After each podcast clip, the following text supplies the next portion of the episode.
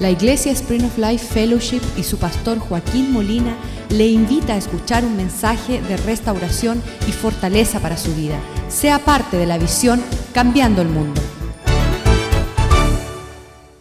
Palabra, oh Dios, siempre como dijo Verghese, el, el indio, el, el señor de la India, Señor, el miércoles, tú siempre de este púlpito has traído provisión para nuestras vidas. Y eso es obra tuya, Señor. Es tu gracia, es tu misericordia que tú sigues expresando tu corazón. Y pedimos ahora, Señor, que tú derrames desde los cielos tu provisión para nuestras vidas, Señor. Hemos comenzado un nuevo año, Señor, y tú has dicho que no solo del pan vivirán del hombre, sino de cada palabra que proviene de la boca del Señor. Y queremos escuchar tus palabras, queremos conocer tu corazón, queremos obedecerte y ser dirigidos, guiados por ti, Señor. Ten misericordia de nuestra torpeza, Señor. Ten misericordia de nuestra ignorancia, de nuestro pecado, rebelión y desobediencia, Señor. Fortalécenos ahora con tu palabra. Danos ánimo con tu palabra. Trae un refrigerio con tu palabra, Señor. Que sea una siembra para vida eterna, Señor. Que sea una siembra que traiga frutos para glorificar tu nombre, Señor. Que tu palabra esta mañana sea lámpara a nuestros pies para ver con claridad tus propósitos, Señor. Y que esta palabra prospere donde quiera que sea escuchada, Señor. Para que su pueblo, tu pueblo se levante con poder, Señor. Que pueda vivir según tu palabra y tu voluntad. Te damos gracias, Señor, en el nombre de Jesús. Amén. Todos los años comenzamos nosotros pidiéndole, Señor, que nos hable como pueblo. Estaba yo hablando con el hermano Gil ayer, eh, que, recientemente ha llegado a la iglesia, me dice, Joaquín, tú no conoces que todos los años todos los líderes del espiritismo, los eh, santeros, los babalaos, estos líderes grandes que están en la comunidad del sur de la Florida, tienen una asociación y de toda la asociación ellos agarran unos, un número de esos hombres y todos se, se van y se trancan y empiezan a invocar sus espíritus, a leer sus informaciones y salen con la palabra que les va a gobernar todo el año. Eso es algo que yo no sabía, pero yo sí sé que Dios todos los años ha sido fiel con esta iglesia de darnos a nosotros la palabra que nos guarda. Y Dios no cambia, Él es el mismo ayer, hoy, por los siglos, y Él nos dio una palabra para este año. Se encuentra en el Salmo 126, versículos 2 y 3.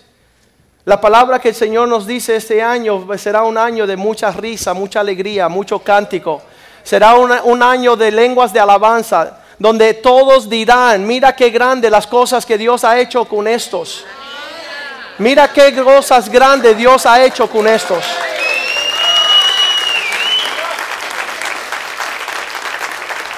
Ellos dirán, ellos dirán, mira qué cosa grande Dios ha hecho con esos, pero nosotros diremos, grandes cosas ha hecho Jehová con nosotros y estaremos alegres. Y sabes que muchas veces leemos la Biblia y no la entendemos. Sí nos da motivo de gozo y de alegría, pero les voy a decir cómo es que Dios desgrosa esta realidad. Sabes que el año 2011, el, año, eh, eh, el número 11 en la Biblia no es un número favorable, porque una, cuestión es que el 12 significa gobierno. Dios gobierna con, con 12. Él escogió 12 discípulos. El 11 significa casi la perfección de Dios. Significa que habrá algunos hombres que dirán, Señor, detente un poco, voy a ir yo ahorita. Entonces un número de caos, un número de destrucción, un número de gran problemas. ¿Por qué? Porque Dios no está gobernando. Dios no está dirigiendo a su pueblo. Pero para nosotros que somos pueblo del Señor será un tiempo de gozo y de mucha alegría porque nosotros permitimos que Dios gobierne nuestras vidas.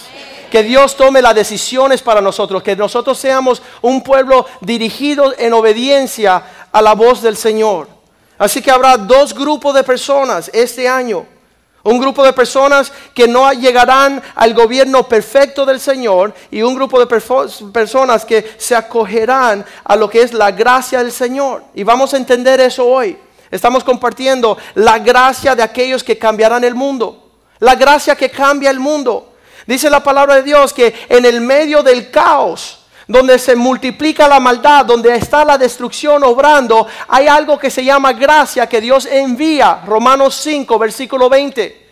Donde abunda el pecado, sobreabunda la gracia.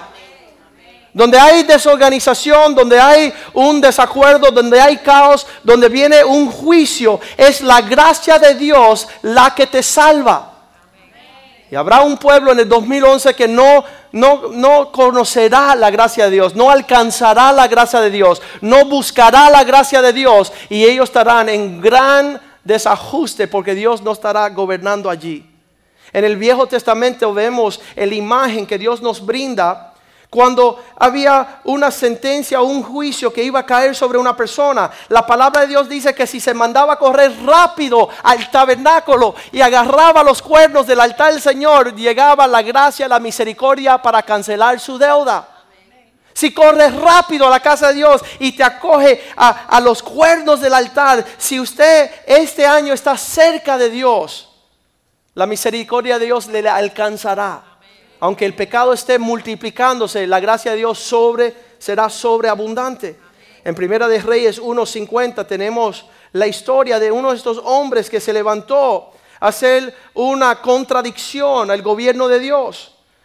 Decidió vivir no bajo la gracia de Dios, sino que él se quería establecer en su propia fuerza como gobernante. Cuando Dios estableció que Salomón se levantara a reinar, este hombre tuvo que temer de la presencia de Salomón, que era el gobierno de Dios, y salió y se levantó y fue y se agarró de los cuernos del altar del Señor. Eso es una señal en el Viejo Testamento de aquellos que sabían correr para alcanzar la gracia de Dios. Y nada más que ellos, la ley era que si ellos agarraban los cuernos del altar, quedaba cancelado su maldad. Ya nadie lo podía tocar. En vez de, ejecutar espada y juicio, tenían que librarlo. ¿Por qué? Porque Dios tenía como mandamiento que habían alcanzado la presencia del Señor.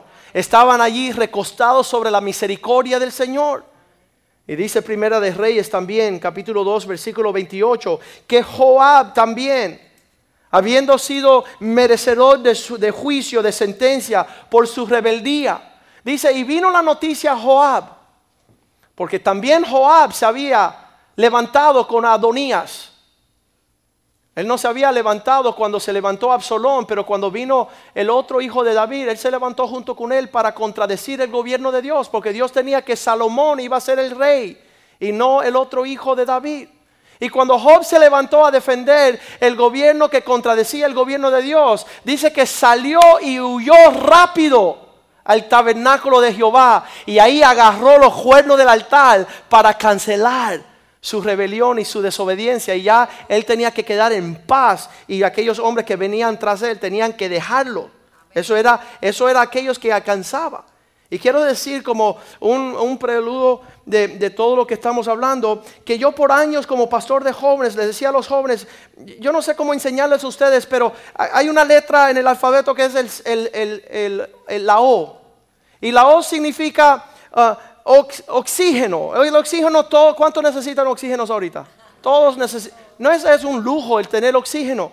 El oxígeno es algo necesario que si tú no lo tienes, ya ahorita, antes de que comencemos el ayuno, ya moriste. Entonces la O de oxígeno para el cristiano es obediencia. Acuérdese siempre que la obediencia es el oxígeno del cristiano. Y el día que tú dejes de ser obediente, tú dejas de respirar la presencia del Señor. Tú dejas de recibir lo que Dios tiene para ti. No sé si quieres probar conmigo. Una, dos, tres. No respiremos más. ¿Cuánto tiempo vas a poder perdurar en esa condición? Y tampoco sin obediencia podemos vivir como cristianos. Yo los veo. Ellos se jactan de ser cristianos, pero el momento en que ya la obediencia no está en su vida, ya dejaron de ser cristianos. Porque la obediencia es allá lo fundamental del corazón de un siervo. Un siervo obedece. Y el día que usted deja de obedecer, escúcheme, obedecer, usted dejaste de ser un siervo. Ya estás mandando tú y Cristo no existe. De la misma forma quiero extenderle a ustedes que la palabra gracia empieza con la letra G. Y esa letra es lo mismo que gasolina. Sin la gracia de Dios usted no va para ningún lado. Se te acabó la gasolina. Le decía yo muchos años atrás, Clarita, Clarita dice, Joaquín, ¿cómo te va? Yo digo, Clara, el día que se me falta la gracia, ahí quedé. El día que yo no alcance que me llenen el tanque con una sustancia que se llama gracia, no puedo dar ni un paso más como cristiano. Y nosotros tenemos que acogernos en el 2011 a esta gracia. Tenemos que entender qué es gracia. Se han escrito muchos libros sobre la gracia y el hombre sigue viviendo desgraciadamente. Sigue viviendo su maldad. ¿Por qué? Porque no ha alcanzado la gracia. En un tiempo de severo juicio sobre la faz de la tierra, estaba Noé allá. Y Dios había ejecutado sentencia a todos los seres humanos de la tierra. Iba a acabar con todos los animales, un juicio horrendo, no del diablo, hermanos, del mismo Dios ejecutando responsabilidad a aquellos seres que habían creado. Y estando este, este Dios que iba a, a ejecutar la tierra con un juicio, dice allá en Génesis 6, versículo 8, que halló Noé gracia delante del Señor y fue librado en el medio de una sentencia severa donde el corazón de Dios se había levantado contra toda su creación. Fue la gracia de Dios la que sostuvo a un hombre y su familia sobre la faz de la tierra. Yo diré lo mismo, el 2011 serían solamente aquellos que encuentren la gracia de Dios los que se librarán de esos cánticos de noche bien tristes, de no tener risas de alegría, de no caminar en la bondad de lo que Dios ha hecho ¿Por qué? Porque no estaban alcanzando la gracia de Dios. En Génesis 19, 19 también vemos el tiempo que Dios va a ejecutar sentencia sobre la tierra, la ciudad de Sodoma y Gomorra. Y estaba mandando allá todo el fuego del cielo sobre esa ciudad. Pero Génesis 19, 19 dice que había un hombre y él dijo estas palabras.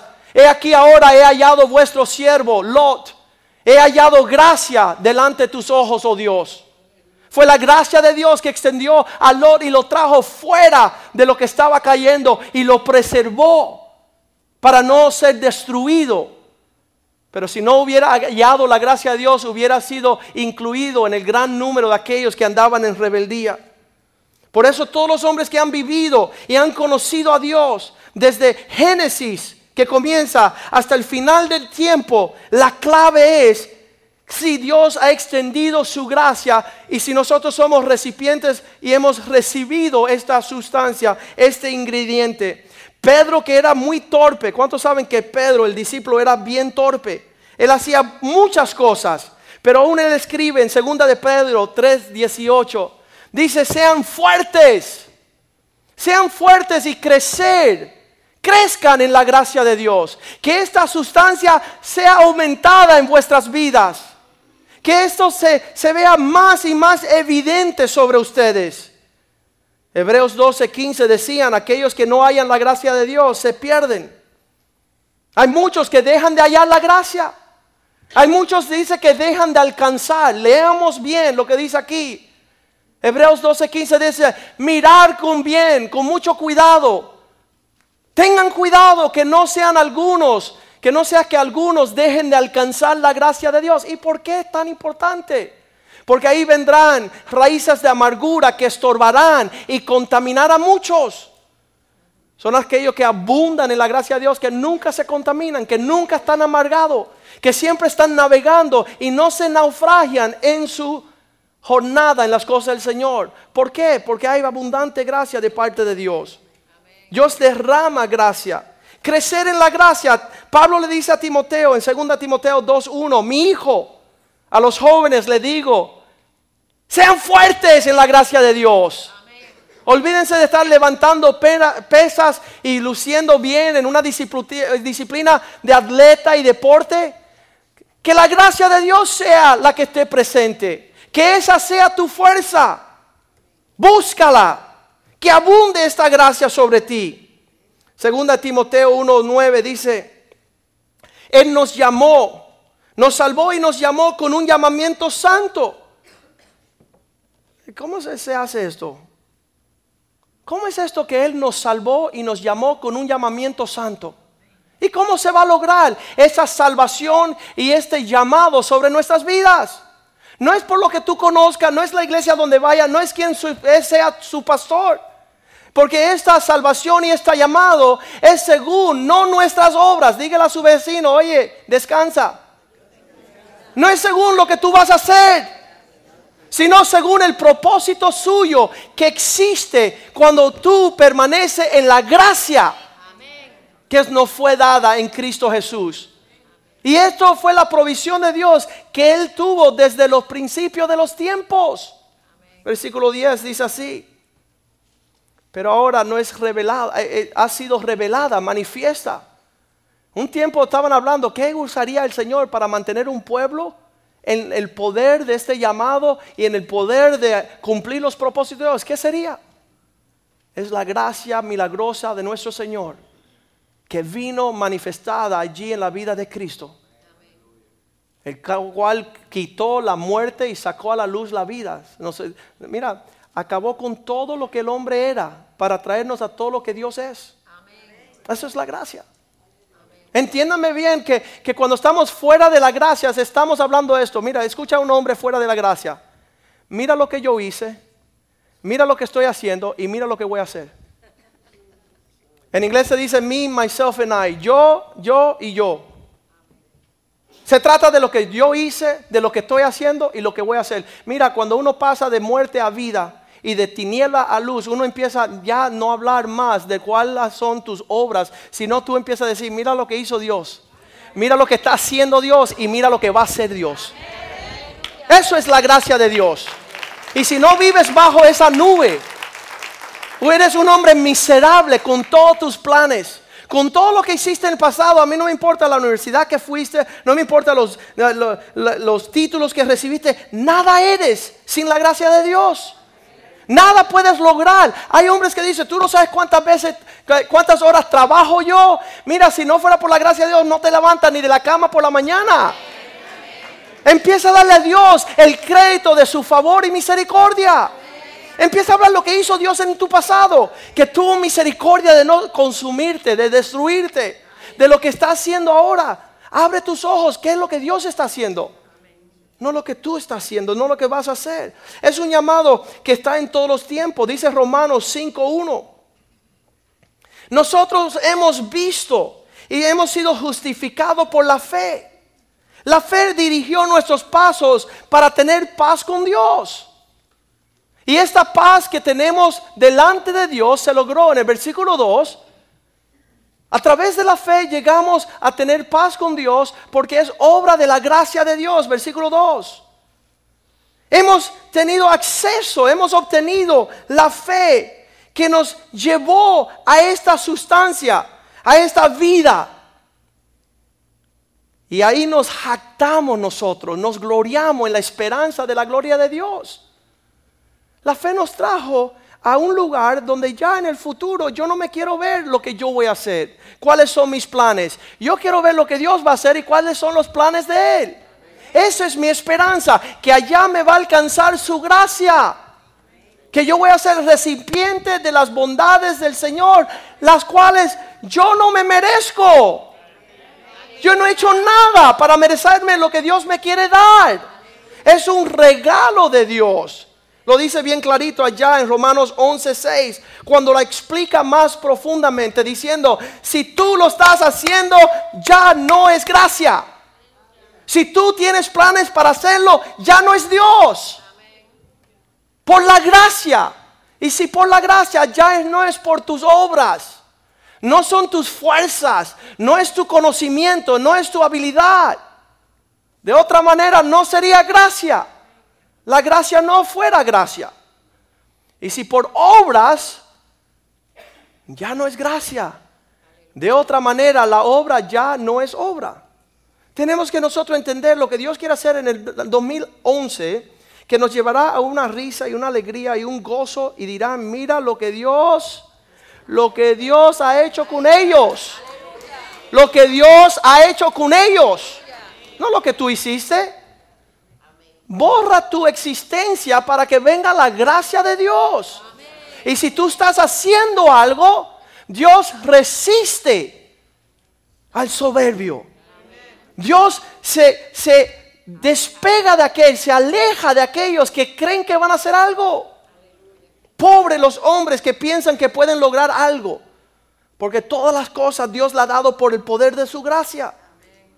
Efesios 2, versículo 4 dice así. Dios, pero Dios rico en misericordia, por causa del amor profundo con el cual Él nos amó. Eh, eh, ¿Sabes que el tópico es Dios? Ahí tú no apareces para nada. Y cuando tú aparecías, lo que había un desastre. Entonces tú traíste todo tu desastre a Dios y Él hizo todas las cosas buenas. Dios nos amó, nos ama, nos seguirá amando por todo el tiempo. David decía, Señor, ¿qué tú tienes con nosotros? ¿Por qué tú buscas nuestro bienestar? Y lo que no están gustando del bienestar del Señor es porque están lejos de su gracia. Por eso dice, cuidados que no sea algunos no alcancen. Por cuanto Él tuvo un amor, una misericordia rica, su amor hacia nosotros ha sido grande. Versículo 5 um, dice, que aun cuando estábamos nosotros muertos en pecados, la gracia de Dios nos alcanzó. Ya cuando tú no tenías ni planes de ser salvo, Dios empezó a orar cosas para que alguien te alcanzara con su misericordia. Para que la gracia de Dios, eh, eh, de hecho, la gracia estaba ya fluyendo hacia ti. Ya Dios estaba poniendo cosas en función para que tú gustara de su gracia. Por gracia soy salvo, versículo 6. Juntamente con Él nos levantó. Asimismo nos hizo sentar en lugares altos. Versículo 7. Para mostrar. ¿Por qué Dios trae gracia pasada? ¿Para qué Dios nos visita con su gracia y nos salva? Y nos sienta en lugares celestiales? Para proyectarnos en el, la futura provisión de su gracia. Para mostrarnos en los siglos que han de venir la abundancia, las abundantes riquezas de su gracia. La gracia se apareció para mostrarnos un, mira, la gracia para salvación es gloriosa y, muchos los cristianos llegan a la iglesia solamente para esta gracia. Sois salvos por gracia. Y nunca conocen la gracia de la abundancia de las riquezas de Dios, de acuerdo a su gracia. Porque de aquí allá pierden la gracia. De, la experiencia de la salvación, del perdón de pecados, de, de sacarnos del infierno, somos salvos por gracia. Pero Él nos salvó para proyectarnos en unos siglos venideros la abundancia de su provisión de acuerdo a su gracia. Versículo 8 porque por gracia soy salvo, por medio de la fe. Esto no fuiste tú, sino fue un regalo, un don de Dios, una dádiva a una persona que había desahuciado todos los medios de su existir. Su vida era una porvedumbre y estaba dispuesto de recibir algo. De la misma forma, Dios quiere seguir abundando esta gracia esta gracia, esta gracia, para que todo sea para la gloria de Dios. Pero somos unos miserables. No, no seguimos buscando la gracia de Dios. No es suficiente. Viste que llega una persona a la iglesia. No, ¿qué te pasa, hermano? Bueno, es que no tengo carro. Ok, mira, toma un carro. ¿Sabes cuándo vuelve a ver esa persona? Nunca. Porque el gustando de la gracia de Dios no quiere hacer sobreabundar en cosas mayores que Dios tiene. Pastor, tú no vas a creer. 15 años sin un trabajo. Dios me dio un trabajo. Sí, Anara. Hasta luego. Nos vemos en la próxima vida. Me conformo que Dios me ha dado un trabajo. Pero no quiero ver la gracia de Dios cuando Dios abre la puerta para que yo trabaje solamente para Él. Nunca andábamos a ver. Porque al recibir la gracia de Dios nos perdemos en, nuestra, en nuestro orgullo, nuestra soberbia. Cuando no teníamos nada, estamos dispuestos a servir a todos. Dios empieza a escalarnos un poquito y ya somos el rey de la jungla. Ya, hey, cuidado, ¿Cómo que cuidado? Humíllate. Para que Dios te alcance con gracia mayor. Piérdete para que Él sea presente. Y eso es lo que Dios quiere traer un pueblo lleno de su gracia. Dice, para en un alcance futuro. Efesios 2, versículo 10. Somos su hechura. Versículo 9 nos dice, esto no es de obras, para que nadie se gloríe. Porque si son tus planes, son tus habilidades, es tu proyecto futuro, Dios no está. Y no va a pasar nada. Esto no es por obras, para que nadie se levante en su presencia a gloriarse. Versículo 10, porque somos hechura del Señor. Fuimos creados en Cristo Jesús para mostrarle al mundo la gloria de su gracia. La gloria de las bondades de aquel que nos llamó de las tinieblas su luz maravillosa. Las cosas que Dios preparó ya están hechas desde antemano para que anduviéramos en Él. 2011 será un tiempo de aquellos que habitarán bajo la gracia de Dios para ver la obra del Señor, para que otros digan, mira cómo Dios ha hecho con estos. Mira lo que Dios ha hecho con estos. Y nosotros diremos, mira cuán grandes cosas nuestro Dios ha hecho con nosotros.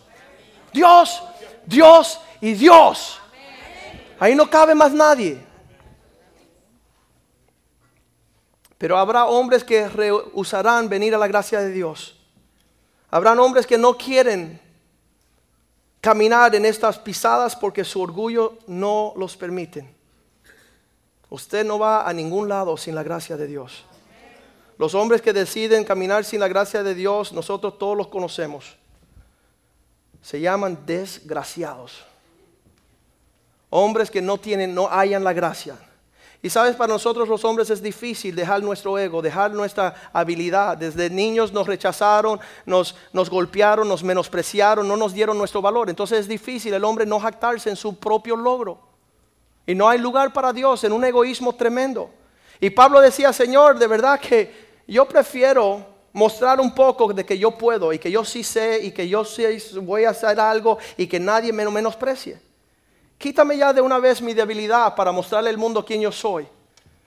Y ahí Dios le dice, no Pablo, mi gracia es suficiente. Según de Corintios 12, 9. Tres veces le pedí al Señor, Señor, por favor, quítame este, esta, no sé cómo le dicen, pero esta falta de popularidad, esta falta de que no me respeten, que no me hallen en mi lugar, que no me reconozcan, que no sepan lo mucho que yo te sirvo. Oye, Pablo, mi gracia es suficiente. Lo que yo voy a mostrar con mi poder va a ser suficiente para callar a todos. Busca mi gracia. Busca humillarte bajo mi poderosa mano. Porque yo me alejo del soberbio. Primera de Pedro 5:5. Dice, humillaos pues bajo la poderosa mano del Señor Dale tiempo a que Dios sea el que luzca en tu vida. Hay hombres que le dicen a sus hijos, ustedes no saben lo que yo estoy haciendo por ustedes. Qué miserables son. ¿Sabes qué le digo a mis hijos? Papá no sabe nada. Y sé un montón, pero yo le digo, no sé nada. ¿Por qué? Porque quiero ver a Dios. Quiero ver lo que Dios sabe. Quiero ver el camino que Dios va a trazar, aunque yo conozco muchos caminos. Estaba hablando con una jovencita el año pasado, 17 años, dice, pastor, Usted me dice que este es el camino, pero yo me voy a ir por mi propio camino. Y yo dije, qué tremenda. Hay hombres de 70 años que me piden, por favor, pastor, señálame el camino. Y tú con 17 ya te lo sabes todo. Qué triste la persona que piensa que ya tiene respuesta porque no escuchará la respuesta de Dios. Porque no irá a buscar el consejo del Señor. No, no irá a buscar lo que Dios tiene para ellos. Igualmente jóvenes estén sujetos a quién? A los marcianos. Sí, los marcianos, porque los ancianos es como decirle, el diablo está usándote, pastor, para arruinarme. Entonces vamos a cambiar eso, no ancianos, sino marcianos, ya, de una vez. Para que mediten abajo la luna a 12 de la noche a buscar un consejo de un tostado, lo que van a hacer. Porque el que no respeta la autoridad puesta por Dios, no respeta la autoridad de Dios. Yo no hablaba, cuando los hombres de Dios hablaban, yo me quedaba callado y decía, Señor, ten misericordia de mí. Ten misericordia, Dios, que yo no alcance el propósito que tú tienes con mi vida y que yo como un prepotente me vaya en pos de mi maldad. Yo le decía, yo quiero servir a Cristo. Y yo decía, no es tiempo. Yo quiero ir de misionero. No es tiempo. Yo quiero ser un siervo de Dios. Vete a estudiar abogado. Obediencia, obediencia, obediencia, la gracia, la gloria, el resplandor de su misericordia. Aquellos que se sujetan. No quiero, pastor, tengo otra idea. Dios me habló, qué bueno. Mira, cuando tú dices que Dios te habla, te quiero que te vayas lejos de este lugar, porque no quiero ver tu desastre. No quiero ver que tú alcances tu maldad o que tu maldad te alcance. Todos sumisos buscando revestidos de la humildad del Señor, porque Dios está lejos de los soberbios, mas Él derrama abundante gracia a los humildes. Él llena el tanque de gracia para que tú alcances el kilometraje para alcanzar lo que Él tiene para ti. Y sin gracia no vas para ningún lado. Santiago 4:6 dice así, cuidado con la soberbia. No camines en actitudes se dice autosuficiente. Yo no necesito la gracia de Dios porque tengo suficiencia. Estoy caminando en mi consejo. Pero Él da mayor gracia. ¿Cuántos quieren más gracia del 2011? Para librarse, lo que no levantaron la mano, que no le alcance, de verdad, que no le alcance. Yo espero que no le alcance. ¿Cuántos quieren la gracia de Dios en el 2011? Porque somos malcriados. No voy a levantar la mano porque estoy medio de acuerdo con él. Oye, Busquemos la nube de Jehová. Busquemos la bondad, la sombra del Altísimo. Que Dios tenga misericordia cuando te encuentre lejos de su gracia. Que Dios tenga misericordia de ustedes, de mí, de no ser humildes, de no estar dispuesto a ver el resplandor de su gloria. Estamos leyendo allá Santiago 4:6. Él da aún mayor gracia. Tú dices, ya Fui salvo, pastor, ¿qué tú quieres? Ya estoy en la iglesia, ¿qué tú quieres? Ya soy obediente, ¿qué tú quieres? Oye, pastor, ya está diezmo, mira qué peligro. ¿Qué más tú quieres? Quiero ver que si tú eres un fiel mayordomo de la misericordia de Dios, que Dios te dé 100 millones de dólares para que administre para su gloria. Pero si con mil dólares te fuiste, ¿quién te dará lo que es tuyo? Si estás preocupado solamente de ti, y Dios quiere que tú te preocupes por el mundo. La gracia de Dios no vendrá. Sabes que muchos desean otro pastor, ¿verdad? Dice, no, el pastor es que habla muy así, muy a... Gloria a Dios que Dios me dio de nuevo para saber qué hablar, ¿verdad? Qué, qué, lindo que Dios nos da hombres de Dios que hablen la verdad. Dice Gálatas 3.1, porque Pablo le dijo a los Gálatas, oye idiota, ¿cómo te gustaría un pastorcito así? Oye, imbécil. Oye, estúpido. Esas son palabras fuertes. Yo ni sé porque están escritas en un griego ahí, pero deben ser bien fuertes. Oye, insensatos. Gálatas. ¿Quién los hechizó? ¿Quién los embrujó? ¿Quién le hizo una obra de despojo ahí demoníaco? Que haber comenzado con la gracia de Dios, ustedes se cambiaron de ese carril para empezar a pensar que van a alcanzar algo en la prepotencia de la autosuficiencia. Si ustedes vieron que ya la provisión de gracia fue dada en Cristo Jesús, cuando Cristo muere en la cruz, ya la tenemos. Eso es señal de que Dios nos quiere bendecir. Ahora, si Dios gratuitamente nos dio la salvación, ¿qué rayo estás tratando de hacer en tus propias fuerzas? ¿Cómo es que ustedes se cruzan de recibir una salvación gloriosa y ahorita están tratando de lograr lo que Dios tiene para ustedes en un comportamiento religioso? Sabes que hablando más y más con este joven Gil, me doy cuenta que toda la práctica de todas las religiones falsas es en el, en el pensamiento de cómo nosotros podemos maniobrar las situaciones. En, en, inglés, en inglés se llama witch craft.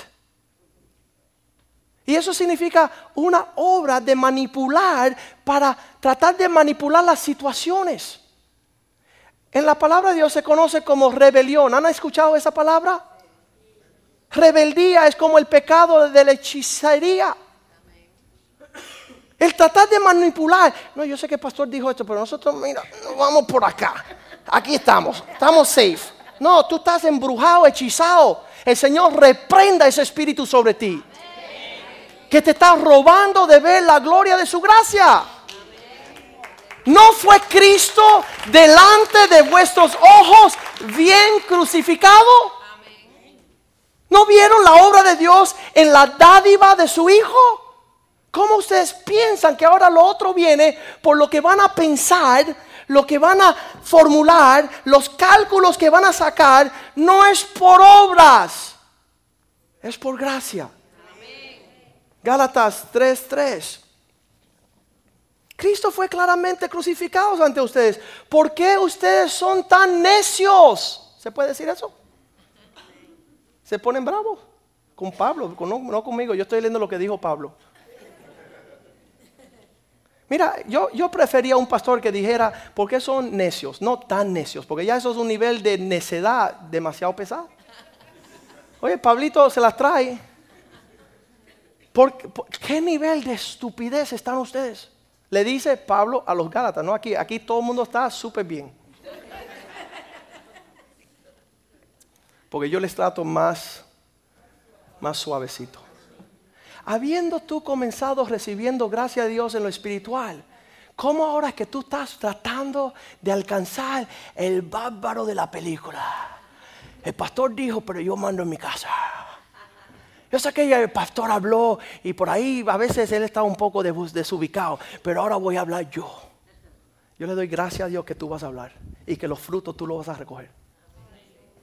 Los frutos de lo que tú haces, que te sigan, que te alcance lo, lo que tú estás haciendo para que todos sean la diferencia entre aquellos que están habitando en la gracia de Dios, alcanzando la misericordia de un Dios bondadoso, que a pesar, además de darnos a Cristo a morir en la cruz, también nos dio pastores. También nos dio una iglesia de ancianos. También nos dio personas que llevan con un testimonio largo plazo. Y me encantan los cristianos, dicen, no estoy escuchando a don Pedro por ahí. ¿Quién es don Pedro? Yo no sé, pero está allí. Cualquiera persona sin testimonio, prefieren escuchar a los que le dicen lo que quieren escuchar. Le, dije a una joven esta semana, le dijo, si tú traes un impío aquí semanalmente a nuestra iglesia, hay iglesias en Miami que te felicitan y no son capaces de decirte nada nunca. Te van a felicitar, gracias, traíste a Pedro. Y la semana para atrás traíste a Pablo. Y el próximo traíste a Juan. Oye, tú eres tremenda evangelista, Dios te bendiga. Yo no me alegro con eso porque son como mis hijas. Y las hijas de Dios se entregan por personas que las cuidaron cuando se dejaron cuidar. Pero nosotros tenemos que hallar esa gracia. La gracia de Dios no es fumar marihuana y de andar locos por ahí por la, por la calle. No. La bondad de Dios es que en su bondad todo ha sido provisto para que tú alcances la gloria de lo que Dios quiere darte. Dios te quiere dar. ¿Por qué son tan necios, Gálatas? Habiendo comenzado, ¿sabes cómo comenzamos nosotros en el Espíritu? Señor, no soy digno ni de que el pastor me hable. Eh, yo veo las personas nuevas que llegan y tan deseoso una audiencia con el pastor. Si solamente el pastor puede dos minutos de su tiempo, las personas que llevan aquí un montón de tiempo, cada vez esos dos minutos son un infierno para ellos.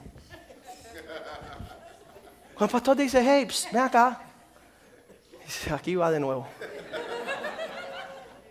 Allá la gloria del Señor. ¿Por qué?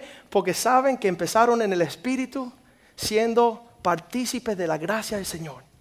Que estar sentado este día en una silla en la casa de Dios es honra. Y dice la Biblia, cuidado ustedes, no sean como los hebreos, que fueron arrancados de la vida por no honrar al Dios de los cielos. Si ellos fueron desgajados, ¿qué queda de nosotros? No, porque yo soy el bárbaro. ¿Está bien? Estás en la carne. Estás en la carne. Y estás pronto por ser hechizado. Estás haciendo unas porciones esa. yo no sé lo que es en español. Hechizos, de pojo, yo no sé lo que es. Pero yo sí sé que te quitan a ti del rumbo que tienes que ir. Vamos a pedirle al equipo de alabanza que venga a cantar una canción. Esta canción en inglés dice, Your grace is enough. Tu gracia es suficiente, Señor. Yo no tengo que estar tratando de averiguarla. Yo lo que tengo que hacer es crecer en la gracia de Dios. Tito capítulo 2, versículo 11 dice así. Tito 2, 11, en lo que llegan los músicos. Esta gracia se apareció a todos los hombres para traer salvación. La gracia de Dios es manifiesta. Esta es la que trae salvación a todos los hombres. Quiere decir que nadie está excluido. Dios no hace acepción de personas. Es una gracia inmerecida. Dios quiere ser bondadoso con nosotros. ¿Le vas a permitir? No, porque tengo una estrategia, estrategia tremenda. Tengo unos planes ahí que nadie ve, son secretos. Mira, le podemos llamar ocultismo. Versículo 12. Esta salvación, esta gracia que trae salvación nos enseña a renunciar a nuestras rebeliones, a nuestras impiedades, a seguir deseos mundanos. Si tú te gusta el mundo y si te gusta lo que hace Britney Spears y te hace Paris Hilton y quieres hacer como todos esos impíos, Dios te deja. Hasta cómprate un perrito y ponlo en la cartera y anda por el mall con él. Dios te deja. Pero la gracia de Dios te va a enseñar no andar así. Porque tú no tienes nada que ver con el mundo. Porque estás buscando la gracia de Dios. Nos enseña a renunciar los deseos de este mundo para vivir en este, digan este siglo. Porque mucha gente dice, no, ese anticuado el pastor ese. Yo soy moderno. Sí, tú eres modernísimo. Enseñándonos vivir en este siglo sobriamente, justamente, lo que es justo, santamente, piadosos. Versículo 13. Aguardando esperanza. ¿Sabes? El cristiano que no tiene esperanza que Dios va a ser bondadoso con él, dejó la fe. El día que tú dejas de esperar que Dios va a ser bueno contigo y que Él tiene un plan, ya tú te fuiste del carril, ya Satanás te convenció, ya tiraste la toalla. Pero si tú estás reguardando la esperanza bienaventurada, que te va en la aventura, te va a ir bien. Si tú estás reguardando esa, si tú te has agarrado ahí, Señor, tú no vas a permitir que Joaquín arruine mi vida. Yo decía eso de los pastores. Si confío demasiado en los pastores, van y dañan mi vida. Dios no lo va a permitir. En su bondad Dios no lo va a permitir. Y en mi vida no lo permitió. Y estoy viviendo un sueño. Estoy viviendo la realidad de las promesas del Señor. Hasta la gloriosa regreso de nuestro Señor Jesucristo. Mayor gracia, Señor, dame mayor gracia. Que yo no me conforme. Muchas veces teníamos amigos que eran parte de esta iglesia, pastores, y decían, ¿por qué no te conformas ya con una iglesia que es linda y económicamente te puede sostener? ¿Puedes creer eso? Joaquín, no asuste a la gente. Mira, han llegado nuevos por primera vez hoy, el primer día del año para probar la iglesia. Pues hoy la probaron bien sabrosamente.